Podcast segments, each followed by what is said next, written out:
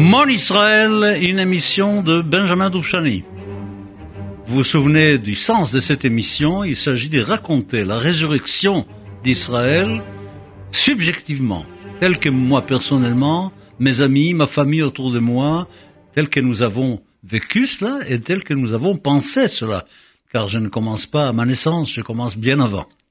Vous savez déjà que je considère que la résurrection d'Israël démarre au moment de l'expulsion des Juifs d'Espagne, quand ce mouvement en tenaille à travers le sud de l'Europe et le nord de l'Afrique va amener des Juifs à s'installer déjà en Israël, où nous allons trouver le miracle de Tzfat, où il y aura une ville de 30 000 habitants juifs, une ville étonnante, etc. Bon.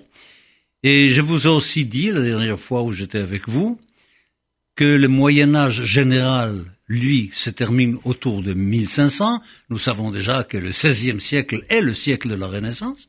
Mais la Renaissance juive, elle va attendre encore un petit peu. Le Moyen Âge dure encore chez nous jusqu'à peu près 1700. Il faut considérer à peu près que Spinoza représente la fin du Moyen Âge juif et le début des temps modernes juifs. Alors, euh, je voulais vous faire une introduction pour ces temps modernes. On a commencé déjà la dernière fois et je n'ai pas eu le temps de finir. Je vais essayer d'aller jusqu'au bout cette fois-ci pour savoir dans ces temps modernes, à partir de 1700 et jusqu'à nos jours, où était le peuple juif C'est pas fini encore aujourd'hui. Hein ne croyez pas, rien n'est encore résolu. Alors évidemment qu'il y aura énormément de tendances dans le peuple juif, comme toujours d'ailleurs. D'abord, l'assimilation. Il y a à partir de 1700 à peu près, il y a de plus en plus de juifs qui pensent qu'en fin de compte, ils sont ils souffrent d'une maladie, qui est la maladie d'être juif, et que la seule façon de finir avec cette histoire-là, c'est de cesser d'être juif, de devenir quelqu'un d'autre, soit à travers la religion, soit à travers la nation. On n'est plus juif, on est allemand, on est français, on est polonais, puis on est chrétien, souvent protestant, très souvent protestant, aussi parfois catholique. Ça, c'est un aspect des choix que les juifs font à ce moment-là. C'est pas le seul. Il y a des juifs qui disent autre chose. Il y a des juifs qui disent, écoutez, nous allons séparer complètement c'est en quoi ils ont raison d'ailleurs. Séparons notre appartenance à la communauté religieuse d'Israël et à notre appartenance à la nation juive, à la nation d'Israël. Alors ils disent, nous, on veut bien garder notre relation avec notre appartenance à la communauté religieuse. Mais du point de vue national, nous, nous allons devenir des nationaux des pays dans lesquels nous vivons, des nationaux fidèles, et même fanatiques parfois, etc. J'ouvre une parenthèse pour vous raconter une histoire très intéressante. L'affaire Dreyfus, par exemple, l'affaire Dreyfus, je vous ai déjà dit, je crois, qu'en Pologne, quand les Juifs discutaient de l'affaire Dreyfus, la première réaction a été qui Dreyfus Il fait quoi? Qu'est-ce qu'il fait comme métier? Il est officier de l'armée française. Il dit, mais qu'est-ce qu'il fait là-dedans? Qu'est-ce qu'il a à faire dans l'armée française? Qu'est-ce qu'un juif a à faire de l'armée française comme officier de l'armée française? C'est ça la réaction. Mais oui, exactement, Dreyfus représente parfaitement bien le fait de continuer à appartenir au peuple juif en tant que peuple porteur d'une spiritualité, mais que du point de vue national, on oublie complètement tout cela. On n'est plus dans la nation d'Israël, on est dans la nation où on vit. Alors, on reste juif, mais pas tout à fait, pas tout à fait juif. Puis, il y a d'autres encore. J'arrive à trois impossibilités. Remarquez, je, je, signale que pour ceux qui gardent leur appartenance à la, à la tradition spirituelle d'Israël, ils peuvent se dire, de toute façon, la tradition d'Israël, avec les dix commandements, avec tout ce que nous avons apporté au monde, avec le christianisme qui a mangé notre, qui a bu notre lait, qui, qui, qui a démarré à partir de nous, et nous sommes universalistes, en fin de compte. Nous restons dans, dans la ligne de toute l'humanité. Il n'y a pas, il n'y a aucune gravité là-dedans. Les monothéismes, ça fait partie maintenant des valeurs bien partagées par tous les chrétiens, etc. Il n'y a, a, pas, a pas vraiment de problème. Bon, j'arrive maintenant à ce que nous connaissons très très bien. Ces juifs qui pensent que la solution du problème juif, c'est la solution de l'humanité. C'est-à-dire, il faut que l'humanité change. Et ils commencent à rêver de la grande révolution de l'humanité, la grande révolution socialiste, vous le savez, tout le monde va changer, comme Paul dans le temps qui a dit il n'y a plus de juifs, il n'y a plus de grecs. Et ils vont dire, il n'y a plus de français, il n'y a plus d'allemand, il n'y a plus rien. Il y a la classe ouvrière et puis il y a les autres, et puis la classe ouvrière qui doit prendre les pouvoirs. Et c'est avec ça que nous allons purifier tout, et puis avec ça, nous, nous allons réussir.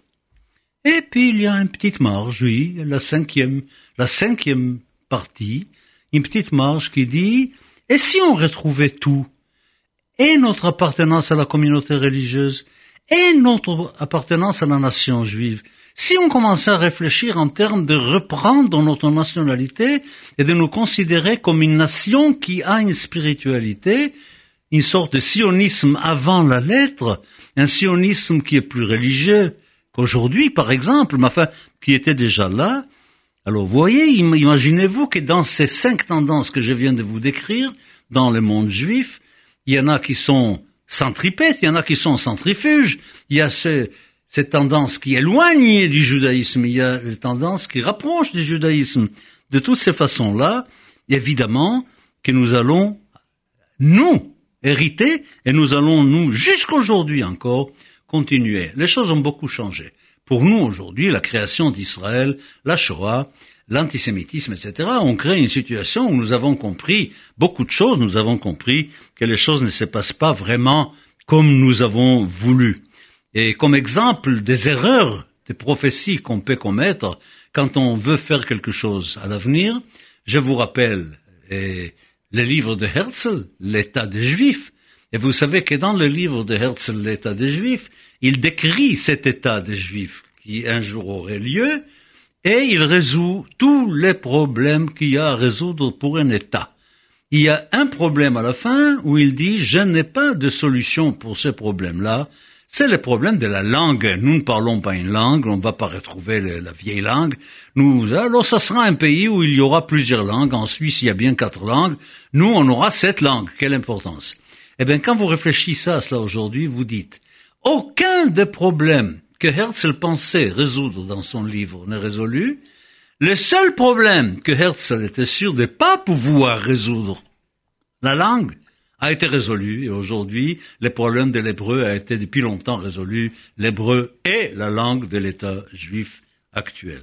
C'est extraordinaire. C'est-à-dire qu'on a beau être le plus grand prophète qu'on puisse imaginer, on a beau faire des analyses sur l'évolution de l'histoire, etc. On se trompe toujours quand l'histoire a de ces mystères que nous ne connaissons pas parfaitement bien, qui sont toujours comme ça. Alors, ces c'est tous ces juifs-là auxquels on aurait pu prévoir, comme Toynbee par exemple, qu'ils seraient quelque chose de figé, de gelé, quelque chose qui n'aurait plus vraiment beaucoup de rôle à jouer dans l'histoire, ben, sont restés extrêmement vivants. Je vous ai déjà dit, allez chercher dans n'importe quel moyen de recherche, combien de choses ont été écrites, pas par des juifs, pas en hébreu et pas en yiddish, sur la question juive depuis quelques siècles, et vous comprendrez à quel point le peuple juif est resté totalement et absolument, absolument vivant. Je voudrais vous citer, citer quelqu'un que vous connaissez certainement, puisque vous avez certainement lu ses romans, un grand écrivain russe qui s'appelait Dostoïevski. Et Dostoïevski est connu comme un grand antisémite. Tout le monde sait que Dostoïevski était un grand antisémite. Il, considérait toujours que les Juifs c'était un État dans l'État, c'est qui, qui sabotait l'État de l'intérieur. Alors voilà ce qu'il disait Dostoïevski de l'existence juive. On ne peut pas donner aux Juifs la raison d'être qui vient uniquement de persécution ou bien du désir d'exister de tout vivant. Il y a des civilisations dans le monde qui ont eu les mêmes qualités, qui ont eu la même chose à faire avec des persécutions, qui ont eu la même chose à faire avec la volonté de vivre, et qui n'ont pas réussi à vivre quatre mille ans sans perdre de leur pouvoir. Ici, la volonté de vivre ne suffit pas pour expliquer. C'est quelque chose, une raison essentielle, une idée, quelque chose d'universel, de très profond, et l'humanité probablement n'a pas encore le moyen de comprendre ce phénomène. Dostoïevski, l'antisémite, qui dit Personne en réalité aujourd'hui ne peut comprendre l'existence du peuple juif, aussi fort qu'il est, aussi vivant qu'il est, aussi capable de, s'enrichir de toutes les richesses possibles de l'humanité et de continuer à être là sans aucune, aucune, aucune, aucun doute, aucun, aucun danger de disparition. Nous avons rarement, rarement été aussi vivants que nous le sommes aujourd'hui, et à travers Israël, à travers la diaspora, et à travers les soucis que nous donnons à tout le monde. Voilà. Alors, disons, disons que nous avons terminé plus ou moins l'introduction que nous avons voulu faire à ces temps modernes. Et à partir de la rentrée, là je prends des vacances, des, convalescences, des vacances de convalescence, et puis à partir du mois de janvier, nous aurons l'émission d'abord qui changera d'heure, ça sera plus 23h30, mais 23h, puisque musique au présent disparaît, il y aura plus de musique au présent, donc je ferai mes émissions de mercredi les 23h et pas entre 23h30. Et nous aurons là un petit voyage passionnant à faire dans les temps modernes du judaïsme. Vous allez trouver dans ce qui va arriver, vous allez trouver l'apparition du chassidisme, évidemment, l'apparition des mitnagdim en face du chassidisme. Vous allez trouver la Haskalah, les Lumières juives, encore un mouvement assez centripète et centrifuge à la fois. Centripète dans le sens où il va dans le sens juif de s'enrichir de toutes les richesses qui l'entourent, et centrifuge parce que ce ne sera pas exactement dans le sens d'une nationalité juive bien définie. Évidemment, nous verrons comme comme tout ça est bien, bien, bien compliqué. C'est pas, c'est pas si simple. Et puis ensuite, j'aurai l'occasion de venir avec vous jusqu'au XIXe siècle. Et au Xe siècle, j'aurai certainement l'occasion de vous parler de la Palestine. Car la Palestine, qui est la terre d'Israël, qui était la terre des Canaan, qui est devenue la terre d'Israël, qui a fini par ne plus être la terre d'Israël pour devenir la Palestine, mais qui est devenue pour nous à ce moment-là, quand on disait aux Juifs au XIXe siècle la Palestine, on, y savait qu'on parlait d'Eretz Israël, on parlait du pays juif. Ça, c'était tout à fait évident. Et nous allons voir quelle était la situation de la Palestine, qui vivait en Palestine, quelle était la vie en Palestine, vers quoi les Juifs qui allaient un jour diriger leur désir avec le sionisme allaient partir, allaient, allaient pour construire leur nationalité, pour construire leur État, nous verrons tout cela et nous verrons les mouvements d'abord très très lents très très lent, qui s'est amélioré, qui s'est accéléré et qui va encore aujourd'hui s'accélérer. Moi, j'ai toujours pensé une chose très très simple. Plus le poids des Juifs en Israël sera lourd, plus il y aura de pourcentage du peuple juif qui sera en Israël, plus facile ce sera pour les autres de les rejoindre, évidemment, parce que la masse attractive sera beaucoup plus forte, et puis les Juifs seront de moins, de moins en moins nombreux ailleurs, et de plus en plus nombreux en Israël. Regardez avec la France. Plus il y a de Juifs français qui partent en Israël, plus il y aura de Juifs français qui iront en Israël, parce qu'ils vont trouver déjà là-bas toute une structure du judaïsme français local et sur place vers lequel ils vont aller partir. Alors vous voyez que l'avenir reste encore très vivant, qu'il ne faut pas envisager que l'éternité du peuple juif va être mise en question. Nous aurons l'occasion d'en parler beaucoup. Mais je voudrais ajouter quand même aujourd'hui quelque chose. Je tiens beaucoup à l'ajouter. Cette émission que je vous fais aujourd'hui, qui est la 18e de la série, j'ai déjà fait 17 émissions sur cette série-là. Ça vaut la peine de les écouter, hein, parce qu'il y a beaucoup, beaucoup de choses extrêmement intéressantes sur l'histoire, là.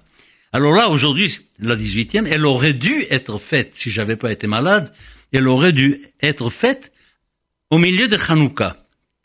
Et je préparais pour cette émission quand même une petite partie de l'émission où je voulais, où je voulais vous parler de Hanouka.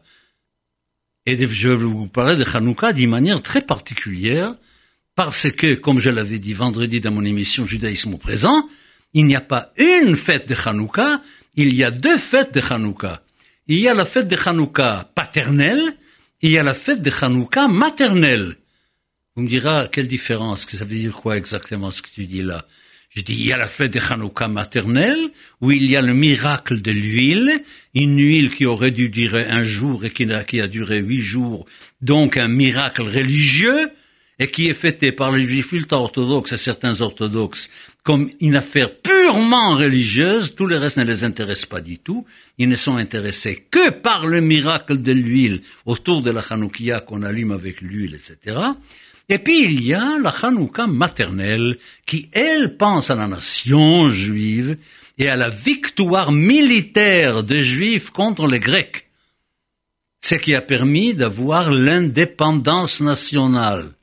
Nous savons maintenant nous savons que l'indépendance nationale acquise par les Maccabées a été un échec en fin de compte. Ça n'a même pas duré cent ans et les rois qui étaient en même temps grands prêtres ont tout gâché, ont tout abîmé. Il y a eu Alexandre Yanaï, il y a eu cette conversion forcée des Iduméens, il y a eu l'arrivée de la famille d'Antipater avec après Ordus, Hérode, etc., qui ont tout gâché jusqu'à ce que Rome arrive avec Pompée et qu'elle s'empare de Jérusalem, mais que nous devenions une partie de l'Empire romain, ce qui a tout gâché. Alors je vous indiquais sur ces deux Hanouka, aujourd'hui en Israël, si vous demandez aux gens pourquoi vous fêtez Hanouka, mais vous aurez deux réponses, vous n'aurez pas une réponse. Il y a deux manières de répondre à cette question pourquoi je fête Hanouka. Il y a la réponse paternelle et la réponse maternelle. Imaginez-vous que c'est un empereur étranger Cyrus, l'empereur de Perse, qui a permis aux Juifs de retourner de l'exil de Babylone pour retourner à Jérusalem. Une fois que nous étions une partie de l'empire perse, jamais il y a eu une idée de révolte contre cet empire. Personne n'a pensé une seule seconde que nous allions nous révolter pour être indépendants, car nous étions très contents de faire partie d'un empire, de nous occuper de notre religion et de ne pas nous occuper du tout des problèmes de l'État. Les problèmes de l'État, ce sont les Perses qui s'en occupaient. Après, quand Alexandre a pris la suite des Perses, avec les Grecs, soit ceux d'Égypte, les Ptolémées, soit ceux de Syrie, les Séleucides, c'était exactement la même chose. Nous n'avons pas fait des révoltes contre la domination grecque sur nous. C'est uniquement quand on a touché à notre spiritualité, à notre religion, que nous avons commencé à nous révolter. Et nous sommes arrivés à à l'indépendance nationale par hasard. C'est pas ça que nous cherchions du tout. Nous cherchions la permission de pratiquer notre religion. Et c'est ça, la révolte. Et c'est pour ça que nous nous sommes révoltés. Et pour, terminer quand même aujourd'hui, une image qui m'obsède depuis que je suis enfant. Une image qui m'obsède, je dis bien depuis. Je dirais même, même deux images, pas une, mais il y en a, il y a même deux. Vous savez qu'il y a Tanit Esther, il y a le jeûne d'Esther. Le jeûne d'Esther tombe le treizième jour du mois de Hadar. Eh bien, il y a une autre chose qui est arrivée le treizième jour du mois de Hadar. C'est une énorme victoire de l'armée juive contre l'armée grecque au moment de la guerre de Hanouka. Et c'était Yom Nicanor. On l'appelait Yom Nicanor, c'était une très très grande fête. Alors pour moi, c'était presque évident, presque évident étant enfant, qu'il y avait d'abord une fête, et puis ensuite il y avait un deuil. Parce que d'abord, il y avait une bonne chose qui est arrivée, puis ensuite, il y avait une mauvaise chose qui est arrivée. Et quand brusquement j'ai réalisé que Purim précède Hanouka de plusieurs siècles, que d'abord, il y avait un jeûne, et qu'après le jeûne, il y avait la fête, c'est-à-dire qu'on a remplacé le jeûne par la fête, et qu'aujourd'hui, nous nous trouvons à l'envers dans le jeûne et pas dans la fête, ça m'a fait comprendre ces balancements entre les côtés paternels et maternels dans les peuples juifs voyez Nous aurions dû aujourd'hui, pour le Trésada, célébrer la fête de Nicanor et non pas le jeûne d'Esther. Et puis une autre image qui, celle-ci, est vraiment déchire le cœur quand on y pense. Nous sommes en l'an 73. Nous sommes en l'an 73 de notre ère. Jérusalem a été détruit il y a déjà trois ans. Le temple a déjà brûlé. Titus a déjà brûlé le temple. Il reste plus rien. Qu'est-ce qui reste? Oui, à l'est, au bord de la mer Morte, il reste Metsada. Et puis à l'ouest, près de la mer, il y a un endroit qui s'appelle Yavne. Eh bien, pendant qu'à Metsada, des Juifs se suicident par centaines pour ne pas tomber dans les mains des Romains, pour rester indépendants et libres, il y a des rabbins qui sont réunis à Yavne pour construire le judaïsme de l'avenir au même moment exactement, à quelques kilomètres de distance. Messada d'un côté, Yavne de l'autre côté. Vous voyez la difficulté de l'histoire juive, la complexité de l'histoire juive. Voilà.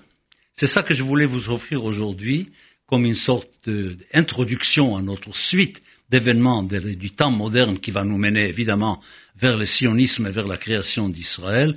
Là, je pourrais intervenir personnellement car j'ai grandi en Israël et car j'ai participé activement, ma famille et moi, on a participé activement à la guerre d'indépendance et puis à la création d'Israël.